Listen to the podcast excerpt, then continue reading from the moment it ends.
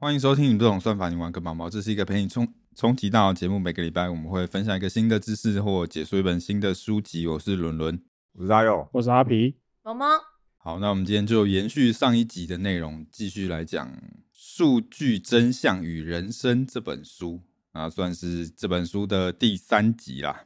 那我们接下来讲，应该是大部分人都很关心的一件事：要怎么样靠大数据变好野人？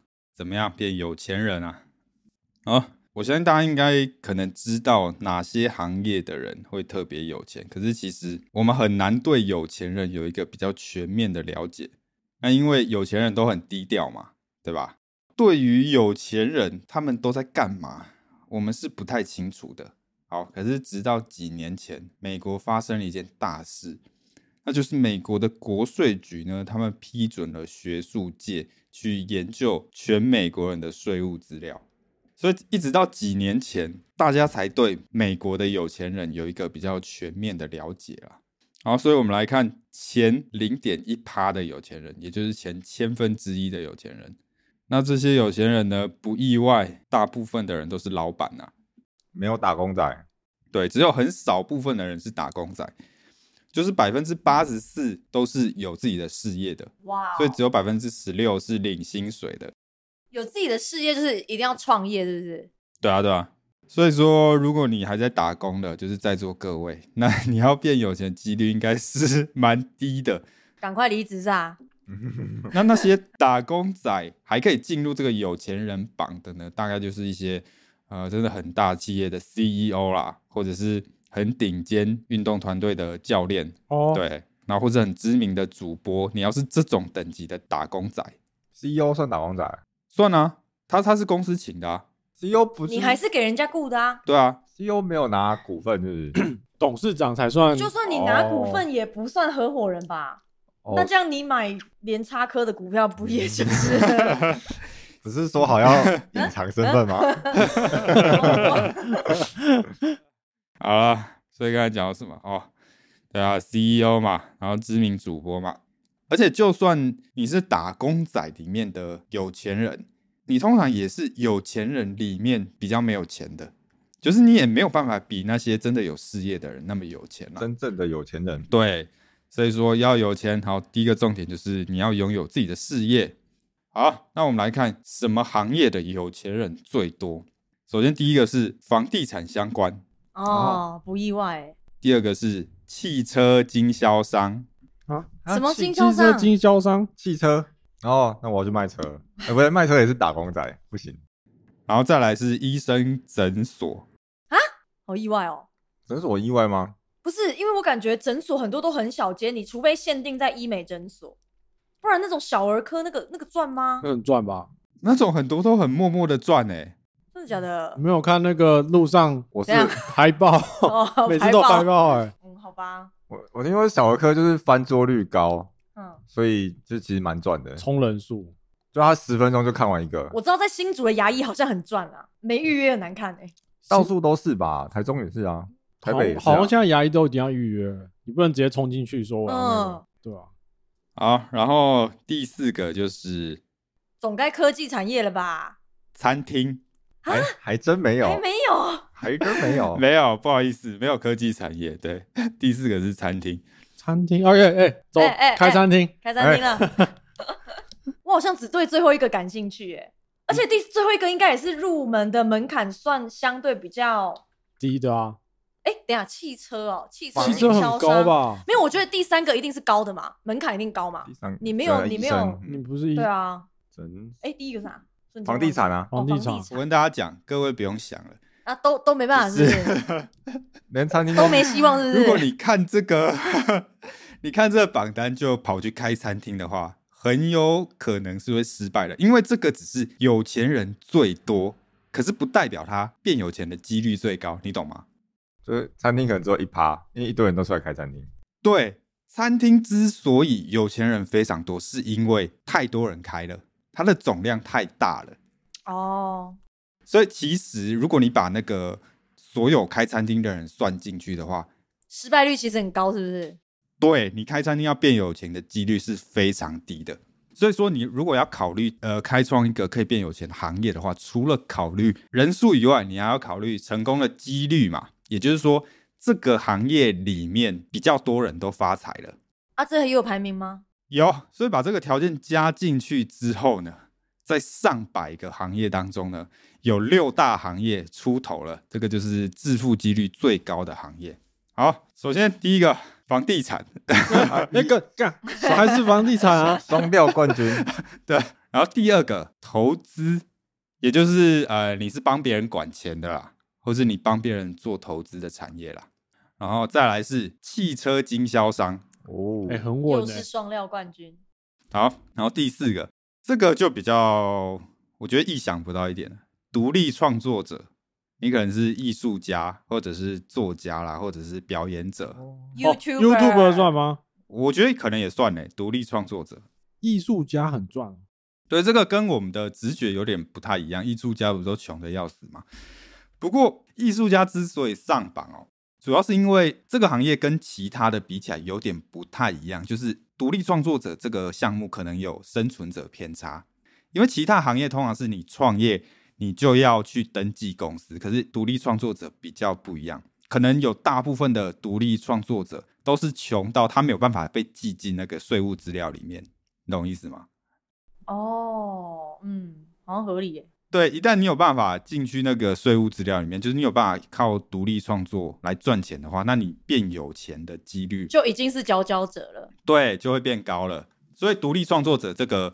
单就这个项目来讲，比较有偏差了。不过我们等一下会讲说，如果你是独立创作者的话，那有什么方法可以提高你成功的几率？OK，好，然后再来是市场调查公司，就帮各个企业什么的做市调。哎，对，没错。所以这个就是致富几率最高的六大行业啦。哎，是不是有人滚出去了？医生，医生滚出去了。诊所啦，不要说医生啊，好难听哦。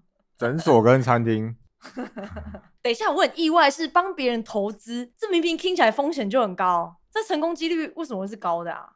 我觉得这个是，就是你帮他操作的话，是他的风险在高，不是你在高，我感觉是这样啊。哦，你中间的费用你还是得收嘛。对啊，对啊，就你怎样也是把客户的本金一百趴赔掉而已。嗯，对啊，因为没赔到你的钱。顶多他们找杀手把你干掉。对啊，你看那些投顾不都这样吗？你那个会费要照收啊，而你赔钱他也不会赔到啊，也是赔你自己的钱。哦，也是哈，不败之地哎。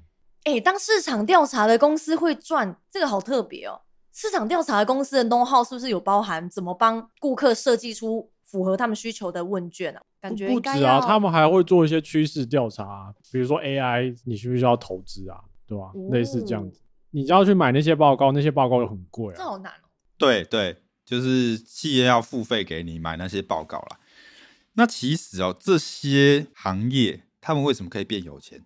如果你仔细想的话，他们是有一些共通的优势的。首先，第一个就是他们都可以避免价格的竞争。好，你想象一下哦，如果你今天开餐厅，然后卖一个很特别的东西，然后大家很喜欢吃，赚了一堆钱，那接下来发生什么事？马上被学走啊！在隔壁开一家一模一样，马上销价竞争。对，开一间一模一样。哎，餐卖是卖吃的很容易这样，哎，很容易啊。之前我有朋友在做夜市的，然后他说夜市很容易是，你今天发现了一个新的东西，然后卖的很好，然后过一两个礼拜就是每个夜市都有了。嗯，因为毕竟吃的东西它也不是什么门槛太高的东西啊，相对起来比较低啊。所以说，避免价格竞争就是呃，让你保持利润的关键啦。比方说是汽车经销商嘛，其实汽车经销商因为在美国，他们有一些比较严格的法规限制，所以等于说是你新的经销商要进来是有点难的。所以说，汽车经销商他比较不会遇到说，哎呦，你的隔壁就是一个跟你卖同样车款的经销商。用这种方式来避免掉价格竞争嘛？那包括呃市场调查公司也是一样，因为市场调查公司它要对某个产业有很深入的了解，对吧？呃，他们通常都是已经累积了一定程度的人脉了，而且有累积很长时间的资料量，其实听起来就是它入门门槛高啊。对，它就是有那种护城河，所以你新的市调公司要进来跟他打也是有点难。那包括创作者也是一样嘛，他名气累积起来的时候，他就有他的铁粉。嗯，所以你要不就是有法令保障，要不是他有天然的护城河，然后可以避免掉价格竞争啦。然后再来是，通常这些行业他们都可以避免被单一一个巨头垄断。比方说，如果你今天想要开球鞋公司，那你要变有钱是很难的，因为球鞋基本上已经被知名品牌垄断了，懂意思吗？大家买鞋就是会买那几个牌子嘛，对吧？所以讲白了，如果你要开创一个比较容易变有钱的行业的话，那最好这个事业是可以避免价格竞争的，然后再来就是这个事业。不会被少数的巨头垄断呐，那这个当然不太容易啦，所以这也是为什么，呃，要变有钱没有那么简单了。哎，不能被价格竞销价竞争的条件要素是什么？独特性很高，门槛高啊。对，其实讲白就是门槛没有那么容易，它有可能是因为法律的关系，所以让新进者有点难进来。要做一个超难入行的行业，对，可是它难入行的理由很多种，对吧？对，讲白了就是护城河啦。好，那假设在座各位都决定要创业了，有没有办法用大数据来增加大家成功的几率？好，首先哦，你们觉得年轻人跟老人 PK，谁比较容易创业成功？二十岁、三十岁、四十岁、五十岁、六十岁、三十岁、四十岁、四十岁、三十、二十。我默觉得最年轻。嗯，二十到二十九。好，那答案呢？五十到五十九，很闹哦。噔噔，都不是。答案是六十岁。哦啊，六十岁。哎，可是这样还可以工作多久？嗯，你看那些企业家都工作到退七八十，哎，工作到进棺材，很多都七八十。这个就是有点让人意外的地方。其实。有一项研究，他分析了二零零七到二零一四美国所有的企业创办人，所以那个数量非常多，高达两百七十万个企业家。然后他们的前一千分之一发现说，其实平均的创业年纪大概是四十一点九岁，而且年龄越大，成功几率越高。然后这个趋势其实是一路延续到六十岁的，所以其实，在创业圈哦。老人是真的比较有优势的。如果你是六十岁的话，那你创出一个有价值的事业的几率是三十岁年轻人的三倍。三倍，对，好。所以老人真的比较屌，而且这个在所有领域都存在。研究发现说，就算在科技业也一样。跟我感觉，这会不会其实有相依性啊？也就是说，这些很成功的老人，说不定他们从很年轻就开始干创业这件事啦。所以他有一定的累积啊，所以所以，可是如果没有年轻的他干的这些创业的话，他六十几岁他也不会成功。他是指成功的，啊所以他年轻的时候都失败啊，所以他到六十岁才成功啊。对啊，也有可能啊，那有可能就是他累积那个经历到。对，对啊，我的对啊，我说这有相依性啊。我我的意思说，你今天拿一个小白三十岁，跟一个小白从来没创过业的六十岁，六十岁真的还会赢吗？我的意思是这个啊。那那当然就是你要不断的累积嘛，所以其实我觉得这个有点给我们启示，就是其实你是要在一个领域花时间啦，就是累积足够的专业跟人脉。嗯，就像你讲的，你从年轻开始创业也是一样嘛，他可能就才年轻的时候就开始累积这些东西，那可能到老的时候才突然蹦出来。因为我想要厘清这个，是因为如果你说如果答案是。三十岁的小白跟三六十岁的小白，还是六十岁的小白比较容易成功？那可能很容易让人家觉得说，啊，那我现在不用干啊，什么事情都不用干，我就等六十岁再来创业就好了，也会成功，也比较容易成功。可是显然不是嘛？如果这时候累积有相依性的话，那其实你三十几岁就应该努力在这一块上面啦。哦，当然啦，就是当呃，应该说，我觉得不一定是要创业，可是你要一直努力，你懂意思吗？就你的小白当然不是啊，干你什么都不做，就你一定是要在某一个专业里面可能生根，或是你要在某个领域非常强。那研究其实也发现说，创业这个东西有很强的圈内人效应，也就是说你在一个领域里面够了解，那你成功的几率才会越高啊。哎，其实这个是不是回扣到你刚刚说的，这也是一种在树立门槛，是树立那个护城河。你要先创业失败十次。不是啦，我是说他刚刚有强调说要累积这些圈内的一些 know how 啊。哦，对啊，就是你待越久，那个 know how 一定越强嘛。不管是你的 know how 或者你的人脉，一定越强嘛。哎，不一定哦，如果是大佑就不一定哦。又怎么了？又怎么了？蹲在同一个地方，蹲着蹲着脚就麻了。对，所以其实哦，我们很常在新闻看到啊，年轻的二十几岁天才啦，创业成功的那个故事嘛。其实那个是特例，并不是通例。以现实来看的话，通常是呃越老越有优势。那当然，他之所以会越老越有优势，可能是因为说哦，他累积了很多东西嘛，他持续的努力嘛，他不断试，然后最后才试出来这样。所以讲白了，如果说创业有什么公式的话，那可能就是你要在某一个领域里面深耕，然后在这个 domain 知道够多的 know how 嘛，然后也累积够多的专业，累积够多的人脉，然后最后再出来，这样成功的几率会比较高，对吧？所以大家比较心急啊。好了，那当然，其实呃，创业啊，然后你要让你的事业变得很成功，这种东西还是有很强的运气成分嘛。所以我们接下来讲一下，说运气在你的事业或者你的职涯中会发生什么样的作用。如果你们想一副全世界最有名的画，你觉得讲出来大家都会知道的是什么？十岁蒙娜丽莎。哦，好像是蒙娜丽，应该是蒙娜丽莎。哎，我赢了。好，十岁其实我知道画面了。星空梵谷，哎，是那个吗？哦，好像是哦，好像也可以哦。呃，在座各位都很有文艺气息，哎，开玩笑。不过应该通常是蒙娜丽莎的微笑讲出来最大家最知道吧？蒙娜丽莎的微笑，你们觉得她凭什么有这么高的地位？全世界人都知道她炒作，是这样吗？炒作，哇，你很勇哦。不是，都他就在市场上交易来交易去的啊。他不是说他后面以前的话不是后面都是他的交易记录嘛，然后后面写满满。那其实哦，蒙娜丽莎的微笑，它在一七九七年，它就被放进巴黎罗浮宫了。可是它其实有很长一段时间，一百多年的时间，就跟大部分的画一样，就是放在那边。那其实没有什么人知道，在一般的大众呃的认知里面，不太知道这幅画，而且甚至在艺术圈也没有到很有名。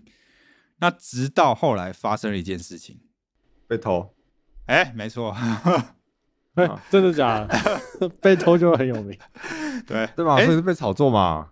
呃，也可以这么说，他在一九一一年的时候被干走了。就有一天，大家发现，哎，我靠，这幅画怎么不见了？不见了，对，那当然不见了之后，这件事情就登上了全球的媒体嘛，全世界媒体都在讲说，啊，蒙娜丽莎的微笑被偷走了，所以他就变得非常有名。大概在两年之后才成功的找回来，所以这两年的时间，其实呃，等于说是时不时这幅画都有曝光，然后大家都已经知道，哦，有这么一幅画叫做蒙娜丽莎的微笑，然后他被赶走，所以他两年后放回罗浮宫的时候，就引发大家的朝圣的风潮啦。当时罗浮宫就人潮大爆满，然后大家都想要看这幅画。完了完了，被大佑这样一讲，我就开始怀疑这是不是罗浮宫的阴谋？要把它藏起来，先把它藏起来，然后宣称。不见了。哎、而且他那时候会被找回来，好像是因为那个偷画的人拿去卖掉啊。他就是跟别人说：“哎、哎那个我有蒙娜丽莎的微笑哦，那你要不要买？那这样不会被抓起来吗？可他不卖就没意义啦。对啊、啊？啊所以所以他就被抓起来了，就是因为这样找回来。哦，好闹哦，哎，抓起来到底是要定他罪呢，还是不要定他罪呢？定他罪吧。毕竟他让罗浮宫大赚了一笔。没有他搞不好收收收点那个嗯门票对吧？百分之一算他可是把 蒙娜丽莎还给这个世界的。哎、所以其实从这个角度来讲，蒙娜丽莎的微笑还真的要感谢他。讲白了是这样，感谢他，是不是？蒙娜丽莎的微笑，它当然也是一幅很好的画，可是它会有现在的地位，跟它的实力没有什么关系，就纯粹是一个偶然的事件啊，就是非常的运气。像是那个国际艺术类犯罪研究联合会的创办人，他就有说，那如果当初呢这个小偷干走的是另外一幅画的话，红的就是另一幅红的就另外一幅。对，红的就是另一幅了。因为蒙娜丽莎的微笑，它其实也没那么特别，就是它是很好，没错。可是其他画也很好，它没有理由就是这么特别。啊，不是，就达文西的画不都被拿出来研究，里面有什么比例吗？黄金比例。啊，这个马都可以研究的，随便马都可以研究的。每一幅幅都可以每一研究、啊，幅都可以说有都可以说嘴啊。每一幅都可以讲个故而。且其实我猜他之所以被就是这么仔细的研究，说不定也是他红了之后才干的事。对啊，哦，我说为什么要特别 这么多幅只偷那幅？对啊，你画的话也可以研究啊，对吧？这句话有种充满歧视的感觉。不知道以后人类的文明可能突然毁灭了一千年的时间，那一千年以后，哎，有人发现了他妈的大佑的画，国国小时候的美术作品，啊然后就是说我是哪个时期的人，以后我就会出现在他们的课本，就是考试里面，然后这幅画是哪一个时期？哎在哪里出土？所以说，蒙娜丽莎的微笑这个事件告诉我们说，讲白了，人生有很多事情没有办法预料啦。那呃，一个成功的人跟一个成功的企业一样嘛，他有时候都是因为很稀有，然后你完全无法预料的运气事件，然后导致他成功的。像研究发现，十倍强的公司，什么叫十倍强？意思就是它跟同产业的其他公司比起来强十倍，这叫十倍强公司。那他们为什么会这么有料？其实主要是因为他们遇到了很多很好运的事件，比方说安静，这个是一间全球很知名的制药公司啊，他们会起飞很大一个原因是因为里面有一个台裔的科学家叫做林福坤，然后这个科学家好像找到了什么红血球生成什么蛙哥的一个基因工程的方法啦，然后这个方法就是让这家公司催生了全世界最赚钱的药物。啊，全世界最赚钱的药物是什么？呃，我不太会念的，好像是什么 Epigen，E 哦，P O G E N，你说你刚刚说治疗什么的？好像是跟肾脏的疾病有关啦。对，就是这个林福坤，他因为找到了 EPO 的基因工程，所以让这间公司肾脏的。对对对，催生了这个全世界最赚钱的药物。那当时其实有好几家制药公司都在做这件事情，可最后就是安进他们做出来了，然后完全就是靠林福坤 carry 的。哦，那其实林福坤他当初会进这间公司也是非常的偶然，他就是因为在好像报纸上面嘛看到一个小小的招聘广告啊就进去了，就就这样而已啊。当时他们公司好像就十几个人，就是也是一间小公司，所以其实很多公司都是因为遇到这种很稀有的幸运事件，然后最后导致起飞了。所以说，人生的成功就完全靠运气吗？可能也不全然。虽然说这些成功的公司，他们确实遇到了很多好运事件，没有错。可是如果你去看平庸的公司、一般的公司，你会发现说，他遇到的好运事件也很多，就是他也没有比较衰，上天很公平的。因为没有没有遇到好运都倒了。哎，呃，有可能，对，可是至少幸存者偏差这。些平庸的公司，他们其实从统计上来看，他们遇到好运的事件是跟这些十倍强的公司差不多的。那差别在于说，这些十倍强的公司有捕捉到这些好运，所以这可能就给我们人生一个启示，就是其实在座各位可能也遇到了很多好运，那只是说成功的人有把握到，你没有把握到。我觉得这个倒是有可能、欸，因为你仔细想想，在我们人生中，应该很常会有那个时刻，你会去想说：“哎呀，如果我当初那样，我今天就不会坐在这里了，对吧嗯，？”你都有遇过啊，你可能都真的都有遇过可以让你翻身的时刻，嗯，可是你可能就没有把握住，或者说你没有主动的去创造好运。我们举艺术圈的例子好了，我们看艺术圈怎么创造好运的。因为像艺术这种东西，有很大的运气成分在里面，知道吗？刚才蒙娜丽莎的微笑，对吧？嗯，那因为艺术很难量化，就是我们很难客观的讲说这个艺术作品到底是好是坏。我相信大家一定都会看到一些很知名的艺术作品，然后你心中会想，干这个是三小，难道只有我觉得他还好吗？对？难道只有我觉得这个我也做得出来吗？对，只有你。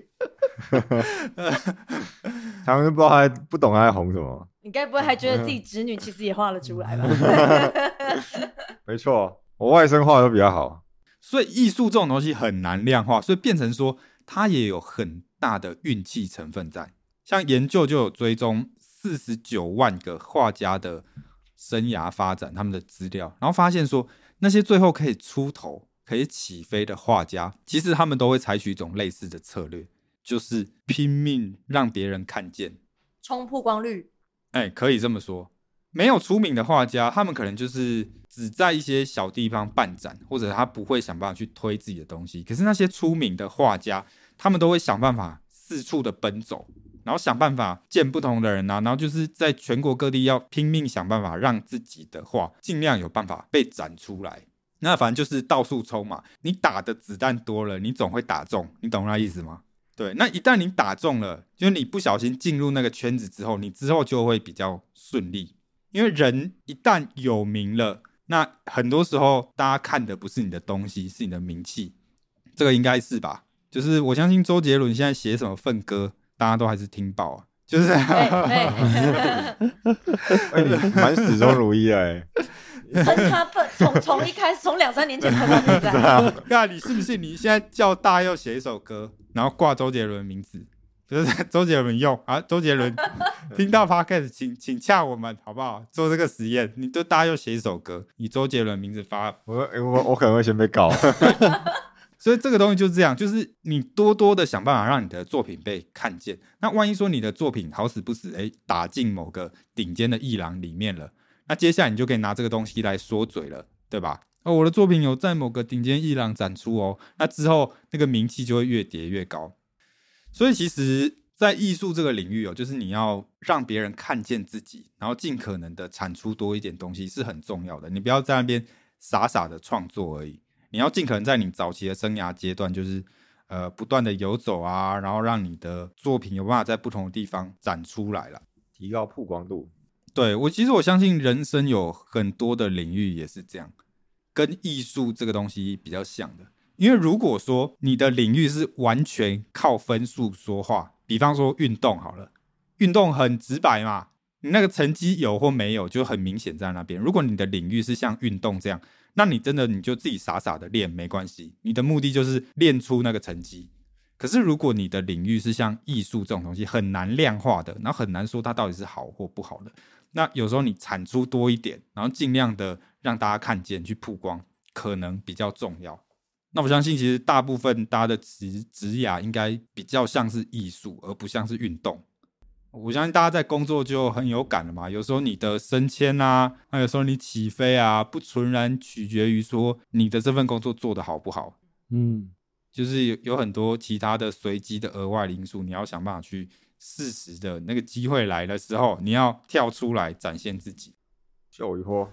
对，你要懂得秀啊。那包括呃讲这本书的第一集讲到交友也是一样嘛。交友最重要什么？交友软体上面最强的特质是什么？外貌，对啊，外貌嘛。那所以说，难道你长得丑你就放弃了吗？也不是吧。就研究发现说，最丑的那一群男的去觅最正的那一群女生，其实也会有百分之十四的回复几率。对，虽然不高，可是也有机会。所以其实癞蛤蟆是吃得到天鹅，吃得到天鹅肉。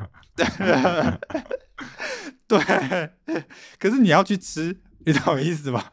你要你要先张口，对，你要你也要懂得张口，好励志哦。所以我觉得人生就是这样啦，就是对啦，总是会有方法的。你长得比较丑没关系，可是也是会有人哈你这一位的，吧？总是会有脸盲的人吧？哎，说人家脸盲，好 没礼貌。对吧？他搞不好只是审美观跟你不一样。而且我觉得这个例子有点不太对，你说什么？因为我觉得前提是对啊，因为我觉得前提是大家有意识到自己是丑的。哦我觉得很多人应该不会这样想吧？你讲话也没有很有礼貌哎。不是啊，他这个他这段对话就想要鼓励那些丑的，但是但是很多人不会发现自己是丑的那一个、啊。这样说也是哎，大家都觉得自己是五十八以上的那一群。对呀、我就讲白了，你的交友软体滑一滑，没滑出什么屁，那就认命了。你就是 你就是你就被归类到丑，你就不是很那个很优秀的，好不好？大家那个知所进退，那个对，不过没关系，总是会有方法。你到底有没有鼓励人啊？没有啊，你要那个成功，你要先看清自己嘛，看清自己的实力嘛。你要先知道自己落在哪一区里面，嗯才知道自己要走哪一条路。对对对对，好啦，以上啊，这个就是关于怎么运用大数据，然后呃，为你你的职业发展啦，或者你的创业提供一些启示。好，那接下来进入到可能是最重要的一部分，就是人要怎么样活得比较快乐。那这个我们就下一集再说了。好了，那喜欢我们内容，希望你可以在 Spotify、Apple Podcast 上面给我们五星好评。那我们就下一集再见，拜拜。拜拜拜。